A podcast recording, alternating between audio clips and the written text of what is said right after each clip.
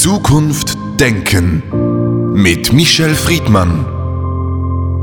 Heute mit einem Zitat von Albert Camus.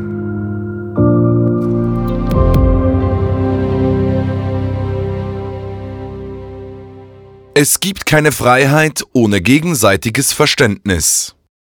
Michel Friedmann. Kunstfreiheit ist ein Grundrecht in vielen Verfassungen, doch sie ist laufend in der Debatte, nämlich zur Frage, wo sind die Grenzverläufe von Kunstfreiheit, Freiheit der Kunst und dort, wo eben solche überschritten werden. Wie können wir das eruieren, evaluieren und was ist richtig und falsch? Ordnen wir uns erst einmal grundsätzlich.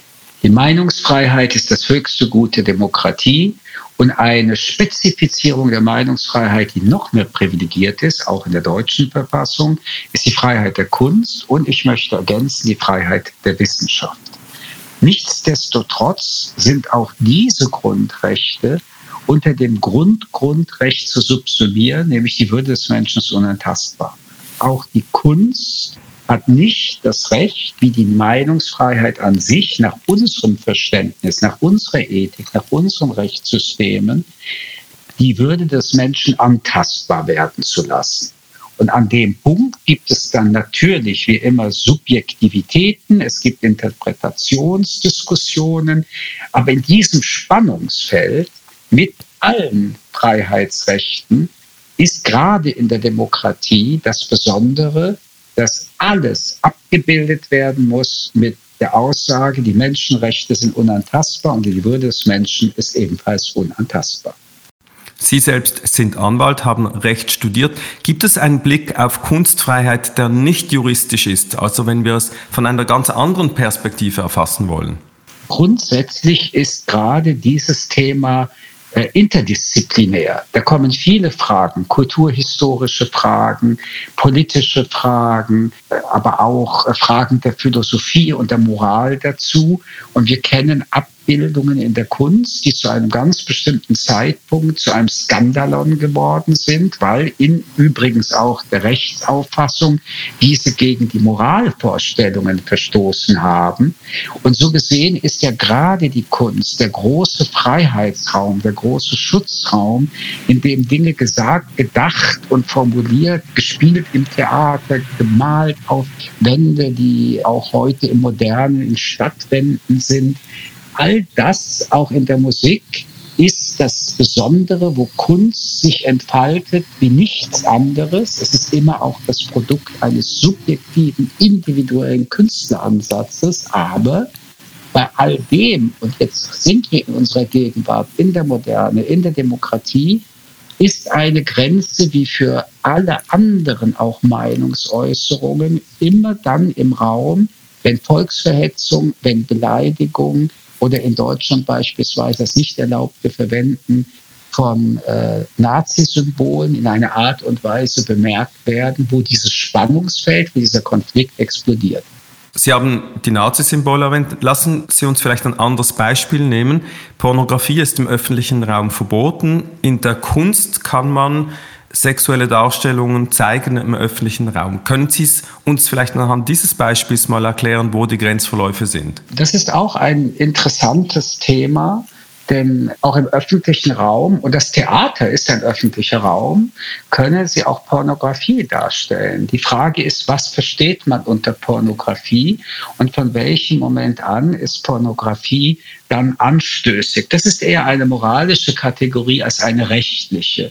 Und wir wissen, dass in den modernen Theatern seit Jahrzehnten auch sehr viel Nacktheit gezeigt wird. Es äh, werden Kopulationsszenen nachgestellt. Also ich bin bei dem Thema Pornografie ein Stück zurückgehend und sage, die Darstellung der Sexualität ist selbstverständlich auch in Romanen eine außerordentlich menschlich äh, vielschichtige Angelegenheit, wie wir alle wissen. Und diese Darstellung auch in der Literatur ist etwas, wo wir nach der heutigen Vorstellung eigentlich rechtlich so wie nie mehr vorgehen. Viele Sexualpraktiken sorgten ja vor Jahrzehnten und sorgen heute in ganz bestimmten Kulturen zu Protesten, zu Empörungen. Aber juristisch ist Sexualität in der Kunst außer außerordentlich offen und äh, fast grenzenlos möglich und auch nötig. Aber das ist ja ein gutes Beispiel, wo zwei Rechtsgrundsätze aufeinander prallen. Das eine ist das Verbot eben einer sexuellen Darstellung im öffentlichen Raum, das andere ist die Kunstfreiheit. Was im Zweifelsfall wird dann höher gewichtet? Die Kunstfreiheit. Mit welchem Argument?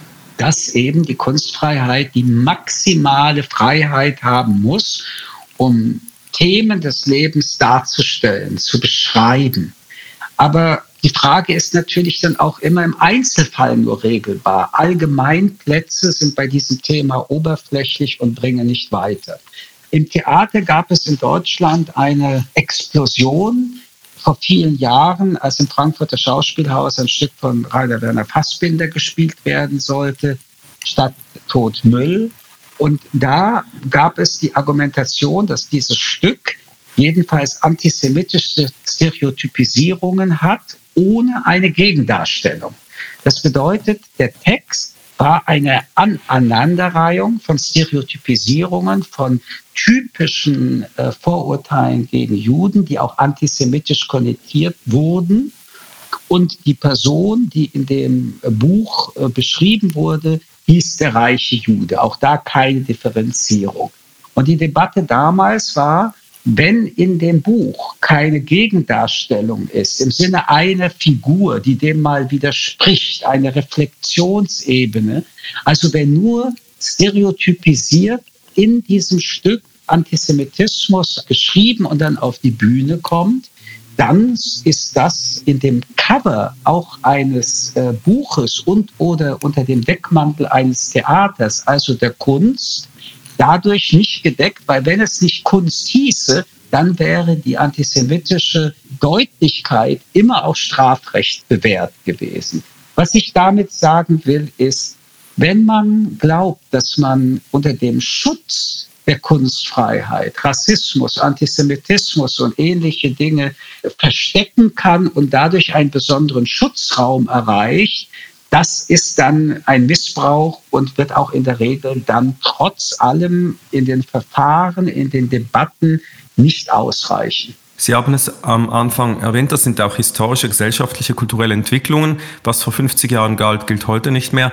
Wenn ein Gericht oder letztlich ein robustes Verfassungsgericht eingreift, nach welchen Kriterien kann es das dann überhaupt tun? Das ist wirklich relativ banal nach denen des Grundgesetzes in Deutschland beispielsweise. Und es orientiert sich, ob beispielsweise in der Abbildung eine Gruppe oder ein Individuum für eine ganze Gruppe entweder verschmäht wird, das ist die Schmähkritik, das kennen wir auch aus Karikaturenstreits, oder aber die Stereotypisierung, die Beleidigung, die Verletzung der Grundrechte, nämlich die Würde des Menschen ist unantastbar, in einem Text, in einem gemalten Bild, in einem Theaterstück in einer Art und Weise unverhältnismäßig beschrieben wird, dass der Tatbestand subsumiert werden kann, nämlich ein Verstoß gegen die Würde, die Menschenrechte, die Persönlichkeitsrechte und dass deswegen die Kunstfreiheit nicht gilt. Und das muss man vielleicht noch mal deutlich machen. Es gibt keine Uneingeschränktheit, also eine absolute Kunstfreiheit in den meisten äh, demokratischen Ländern. Auch die Meinungsfreiheit ist, wie wir ja wissen, nicht unendlich abgedeckt. Wir haben im deutschen Strafrecht den Beleidigungstatbestand, den Verleugnungstatbestand. Wir haben also auch jetzt schon im Strafrecht Einschränkungen der Meinungsfreiheit und damit auch der Kulturfreiheit im Sinne, dass am Ende zugunsten einer Person oder einer Gruppe, die ähm, mit einer verbalen Gewalt oder mit einer Darstellungsgewalt in ihren Grundrechten beleidigt werden. Sie haben den Karikaturenstreit angesprochen. Das war und ist ja ein interessantes Thema, weil über Jahrzehnte in Europa, gerade im Bereich der Satire, der Karikatur, die Göttlichkeit, die Religionen natürlich Zielscheibe immer waren und sein mussten. Das hat sich dann geändert in der Debatte um den Islam. Und da ist jetzt die Frage, welche Grundrechte prallen da neu aufeinander? Aber da wäre ich jetzt sehr vorsichtig. Äh, wir sind uns alle einig, dass Religionen an sich natürlich kritikfähig sind. Das heißt, wir müssen sie auch in Kunstbetrieb kritisch, analytisch betrachten. Gott ist eine Erfindung und über jede Erfindung muss man auch streiten können. In vielen Büchern werden die Tragödien, die Komödien von Religionen dargestellt und das westliche Grundverständnis ist auch, dass man sowohl Gott als auch Jesus Christus als auch das Christentum auch äh, sehr hart angehen kann. Bei dem Karikaturenstreit haben wir erlebt, dass wir durch den Konflikt der Gewalt, die äh, aufgrund dieser Darstellungen entstanden sind, deutlich zurückgewichen sind. Aber die grundsätzliche Frage, ob Kunst mit sich mit Religionen kritisch und zwar auch sehr kritisch auseinandersetzen kann, wenn man auch weiß, wie viel Unglück und Leid alle monotheistischen Weltreligionen Menschen angetan haben. Ich glaube, dass man da sehr, sehr offen und weit den Kunstbegriff und seine Meinungsfreiheit äh, aufrechterhalten muss. Sie haben die Kontroverse um das Stück Der Müll, die Stadt und den Tod als Beispiel angeführt. Sie waren ja selbst damals als äh, Mitglied des Zentralrats äh, der Juden in Deutschland stark involviert. Das war ja eine Extremsituation für wahrscheinlich die Gerichtsbarkeit, für die Kunstszene, aber auch für die jüdische Gemeinde. Wie ist das am Schluss ausgegangen? Also erstens, das war nie vor Gericht und das fand ich auch richtig. Es gab eine sehr hitzige öffentliche Debatte, die aber während der Debatte viel auch an Bewegung gebracht hat. Und das Stück ist dann tatsächlich in Frankfurt nicht aufgeführt worden und in keinem Theater, das mit Steuergeldern unterstützt wurde. Aber lassen Sie uns dann doch in der Aktualität über die Dokumenta reden, weil auch da ja große Missverständnisse herrschen. Also die Darstellung des Juden mit Stürmerkarikaturen, aber auch mit den von der Weltverschwörung dem Juden zugedichteten Attributen sind auf den Bildern, die kritisiert werden, deutlich sichtbar. Und hier sehen wir, dass wir noch von einer anderen Kategorie sprechen. Das sind seit Jahrhunderten und Jahrtausende typische antisemitische Stereotypisierungen, die den Zuschauerinnen mit einem kulturellen Gedächtnis erklärbar sind. Wenn man also einen Juden noch dazu mit einem Schweinsgesicht darstellt, dann ist die Judensau, die wir aus den christlichen antisemitischen Karikaturen kennen, dargestellt. Und hier muss man sehr deutlich sagen, das ist durch die Kunstfreiheit, jedenfalls nach unserem Verständnis, nicht geschützt. Und die Naivität zu behaupten, wenn man also einen Juden mit Schläfenlocken, mit einem Schweinsgesicht äh, darstellt, dass das ja nicht antisemitisch sei, das zeigt umso mehr, dass man solche Bilder und solche Künstlerinnen nicht in der Kunstdebatte über das Bild zur Verantwortung tragen muss, sondern tatsächlich auch über die politische Debatte. Und ich finde, das geheuchelte, naive, das in der Diskussion von den Künstlern in Indonesien dann als Begründung angebracht hat, eigentlich äh, der wirkliche zusätzliche Skandal, nachdem sie diese Abbildungen gemacht haben. Das müsste eine Debatte sein unter Kunstschaffenden, Kuratorinnen, Kuratoren, Politik etc. Das ist nichts für die Gerichte, wie Sie schon angesprochen haben. Wo ist jetzt der Grenzverleih vor einer Einmischung der Politik? Also muss jetzt Claudia Roth als Verantwortliche für die Kulturszene da eingreifen oder ist das eigentlich die falsche Ebene. Es gibt ja Verantwortliche der Dokumenta, wie damals übrigens auch im Theater, ein Intendanten des Theaters, eine Geschäftsführerin der Dokumenta und ein Aufsichtsratsvorsitzender, der Oberbürgermeister aus Kassel, der seine Hände in Unschuld wäscht und dauernd so tut, als ob er der Held der ganzen Geschichte sei.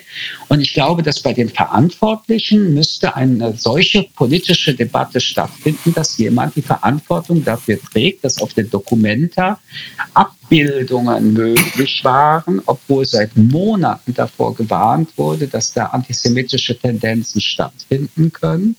Und spätestens als die Bilder sichtbar waren, war die Gutgläubigkeit, die Naivität verloren gegangen. Und was viel schlimmer ist, die Art und Weise, wie nachdem das entdeckt wurde, eine Teilabhängung. Das habe ich im Kunstbetrieb noch nie gesehen. Dann hat man das ganze Bild abgehängt mit einer äh, Argumentation. Wir sind jetzt leider noch nicht so weit, dass man über sowas debattieren kann und als wäre das jetzt ein Mahnmal geworden, spätestens in der Unfähigkeit, eine antisemitisch eindeutige Karikatur auf einem Bild dann entsprechend abzuhängen, müssten sowohl Sie als auch der Aufsichtsratsvorsitzende zurückgetreten sein. Wenn wir jetzt von jemandem wie Claudia Roth reden, die ja dort nicht einmal im Aufsichtsrat vertreten ist, dann erwarte ich von ihr, dass sie sich dazu äußert. Das hat sie getan. Ähm, aber in Wirklichkeit geht es ja um eine Debatte, die sich mit diesen Bildern immer wieder äh, darstellt, nämlich die Frage, was ist eigentlich Antisemitismus und welche Abbildungen in der Kunst sind antisemitisch. Ich habe vom, vom, vom Judenschwein gesprochen. Wir hatten gerade jetzt wieder ein Grundsatzurteil in Deutschland, wo man gegen evangelische Kirchen geklagt hat, wo die Judensau immer noch an der Fassade der Kirche hängt. Das letzte Urteil hat gesagt, man kann es hängen lassen, solange man da ein kleines Hinweisschild macht. Die Debatte ist richtig entfacht auch auf Architekturebene, und das ist die Kirche, Abbildungen, die im Mittelalter bis weit ins 19. Jahrhundert niemanden gestört haben, nämlich Judensäue. Und Christen hatten das Zweite Vatikanische Konzil noch nicht. Und deswegen waren die Juden das allerletzte, weil sie auch Jesus ermordet haben sollten. Ob man im Rahmen einer Aufklärung solche Bilder in die nächste Generation setzt, ob man so tut, als ob das das Wahrzeichen ist und man Historie nicht entsorgen soll, ob so ein Schildchen die, die Wirkung kompensieren kann. Also diese Debatten laufen überall an. Ich kann nur, was das Bild an der Documenta aussagte, äh, ergänzen. Ich halte Künstler, die so etwas malen, für Antisemiten. Außer man malt so eine antisemitische Karikatur, um anschließend sie wieder in Kunst zu dekonstruieren. Das heißt, auch schon bei Nathan der Weise muss es ja auf der Bühne erzählt werden. Die Rolle des Antisemiten muss erzählt werden. Die Menschen müssen hören, was da gesagt wird. Aber es muss eine dialektische Auseinandersetzung mit diesem Phänomen geben. Der israelische Soziologe Nathan Snyder hat ja gefordert, man solle das Bild nicht abhängen oder zensurieren, man soll es dort lassen und die Debatte jetzt darüber führen, was ist Antisemitismus, wo sind die Grenzen. Und demgegenüber steht jetzt dieses Bundesverfassungsurteil zur Wittenberger Sau, wo ein Bundesgericht äh, oder ein Verfassungsgericht eigentlich erlaubt, dass es im Kontext sozusagen ausgestellt bleiben darf. Das heißt, eigentlich, wenn man versucht, zwischen diesen beiden Positionen einen gemeinsamen Nenner zu finden, muss es nicht zensuriert, verboten oder weggehängt werden, sondern man muss es jetzt offen debattieren.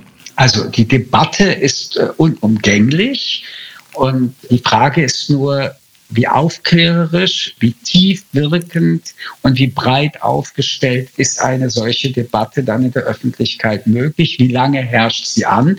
Wir sind ja eine Debattenkultur, die sich hetzt von einem Ereignis zum nächsten. Aber der Antisemitismus ist so verdichtet, dass er sich nicht mal mehr hetzen lassen muss, sondern an vielen Stellen immer wieder auftritt. Wir diskutieren über Rassismus, Antisemitismus äh, in der Kunst. Ich würde immer mit dem Obersatz beginnen, die Kunst ist frei. Sie ist deswegen freier als die reine Meinungsäußerung, weil sie abbilden muss. Sie muss mit der Interpretation, mit der ich nicht einverstanden bin, viele gesellschaftspolitische Konflikte auch akzentuieren und pointieren. Und ich würde eigentlich sagen, dass man jederzeit erst einmal für diese Kunstfreiheit kämpfen muss und sie eigentlich auch in den allerseltensten Fällen rechtlich verändern darf. Aber es gibt solche Fälle, wo das auch vom Bundesverfassungsgericht geschehen ist, zu Recht. Die Kontextuierung von solchen Vorgängen ist richtig, aber ich bleibe dabei, dass unter dem Deckmantel der Kunst Rassismus, Antisemitismus dort, wo es ohne den Deckmantel strafbar gewesen ist, trotz des Deckmantels auch sein muss. Wir haben ja diese Debatte fast jetzt an jeder Buchmesse in Frankfurt, wo rechtsextremistische Verlage ausstellen. Bisher sind diese Bücher nie verboten worden. Sie sind auch erhältlich auf dem freien Markt, aber es gibt auch Bücher, die eindeutig eine Nazi-Nostalgie und einen Judenhass, die zu Stürmerzeiten drucken und sich verkaufen. Das wird dann unter dem Ladentisch gemacht. Und da würde ich sehr deutlich sagen, wenn der Absender im politischen Raum eine Nazi-Nostalgie vertritt, wenn das, was diese Publikationen darstellen, gegen das Gesetz verstößt, dann darf der Buchdeckel kein Exkulpations- und Schutzraum mehr sein. Letzte Frage, weil das ist auch ein wenig das Verstörende an dieser ganzen Debatte und diesen Debatten. Es sind ja immer oder meistens die Betroffenen, in diesem Falle die jüdische Minderheit, die sich einbringen, dagegen klagen müssen. Und es ist selten der Staat oder die Gerichtsbarkeit, die von Staates oder Rechtes wegen aktiv werden. Ist das System irgendwo falsch, dass dann immer die Betroffenen letztlich dafür sorgen müssen, dass solche Themen behandelt werden? Also erstens ist immer da, wo der Rechtsstaat und das Recht auftritt, die letzte Instanz gefunden. Davor versagt der politische Raum und der Diskursraum. Das gilt auch in diesem Thema. Was mich aber an der Diskussion unabhängig des Rechtlichen erschüttert ist, dass auch bei der Dokumenta viele fragen, na ja, ist das wirklich antisemitisch? Wenn aber das nicht antisemitisch ist, frage ich mich, was ist denn dann überhaupt antisemitisch? Also wir sehen die Karikatur des Juden wie zu Stürmerzeiten und fragen, ja, ist das wirklich antisemitisch? Dann heißt es, man muss ja im Kontext des Bildes sehen. Und da habe ich viel mehr Sorge als die Frage, wie ist die Beziehung zwischen dem Recht und der Kunstfreiheit zu sehen. Unsere Debattenkultur, unsere Sensibilität, was geht und was geht nicht, ist ja nicht nur in der Frage der Kultur und der Kunst äußerst unterkomplex, sondern in jedem Moment des Alltags und natürlich dann erst recht im Kontext der Kunst. Und äh, ich muss ganz ehrlich sagen, wenn ich mir äh, eine Minderheit anschaue, nehmen wir mal an schwarze Menschen, auf diesem Bild würden die typischen stereotypisierten auch äh, Hassbilder über Schwarze gezeigt werden, außerhalb jeden Kontext, dann würde ich genauso engagiert reagieren. Und solange wir aber kein gesamtalltagspolitisches Gefühl haben, was verstößt gegen die Würde des Menschen, und das unser Kompass ist, werden wir, wenn es in Kunst verdeckt, versteckt und interpretiert wird, erst recht schüchtern und unsicher diskutieren. Wir müssen also über die Themen an sich eine Sicherheit finden, einen Kompass finden, den auch objektivieren, damit wir bei Kunstkritik oder das Ende der Kunstfreiheit an einem ganz konkreten Kunstwerk selbstsicherer, aber auch argumentativer begründen können. Hier ist in der Verhältnismäßigkeit zwischen Freiheit der Kunst und die Menschenwürde der Betroffenen eine Grenze, die zu der Gunsten der Betroffenen umkippt und nicht zugunsten der Kunstfreiheit. Michel Friedmann, vielen Dank für das Gespräch. Ich danke Ihnen. Zukunft denken mit Michel Friedmann. Ein Podcast des jüdischen Wochenmagazins Tachles.